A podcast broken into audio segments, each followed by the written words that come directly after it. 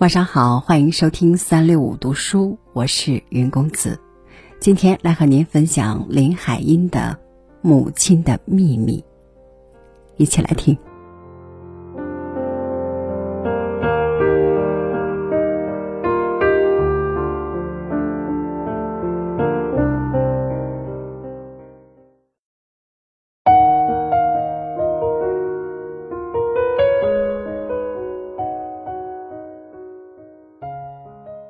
母亲在二十八岁上便做了寡妇。当母亲赶去青岛办完了丧事回来后，外祖母也从天津赶来。他见了母亲，第一句话便说：“收拾收拾，带了孩子回天津家里去住吧。”母亲虽然痛哭着扑向外祖母的怀里，却摇着头说：“不，我们就这么过着。”只当他还没有回来。既然决定带着我和弟弟留在北平，母亲仿佛从一阵狂风中回来，风住了，拍拍身上的尘土，我们的生活很快在他的节哀之下恢复了正常。晚上的灯下，我们并没有因为失去父亲而感到寂寞或空虚。母亲。没有变，碰到弟弟顽皮时，母亲还是那么斜起头，鼓着嘴，装出生气的样子，对弟弟说：“要是你爸爸在，一定会打手心的。”跟他以前说“要是你爸爸回来，一定会打手心”时一模一样。就这样，三年过去了。三年后的一个春天，我们家里来了一位客人。普普通通，像其他的客人一样，母亲客气的、亲切的招待着他，这是母亲一向的性格。这种性格也是受着往日父亲好客所影响。更何况这位被我们称为韩叔的客人，本就是父亲大学时代的同学，又是母亲中学时代的学长。有了这两重关系，韩叔跟我们也确实比别的客人更熟悉一些。他是从远方回来的，得悉父亲故去的消息，特地赶来探望我们。不久，他调职到北平，我们有了更多的交往。一个夏夜，燥热，我被钻进蚊帐的蚊虫所袭扰，醒来了。这时，我听见了什么声音，揉开睡眼，隔着纱帐向外看去，我被那暗黄灯下的两个人影吓愣住了。我屏息着，我看见母亲在抽泣，弯过手臂来搂着母亲的是韩叔。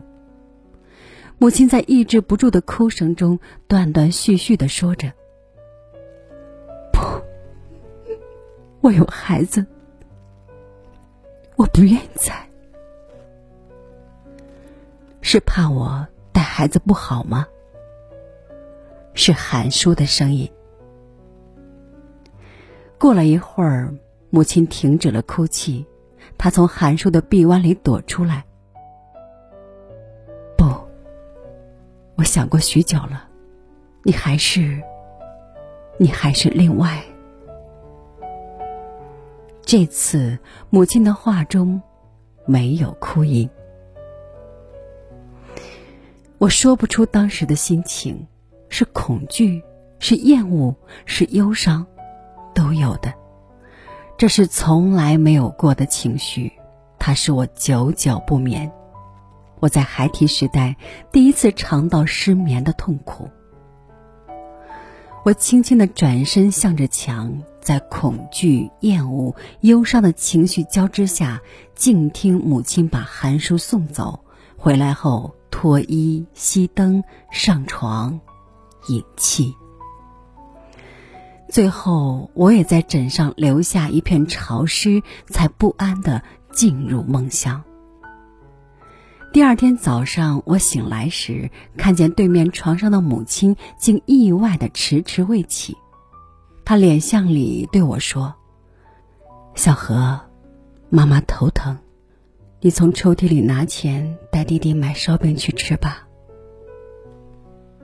我没有回答，在昨夜的那些复杂的心情上，仿佛又加了一层莫名的愤怒。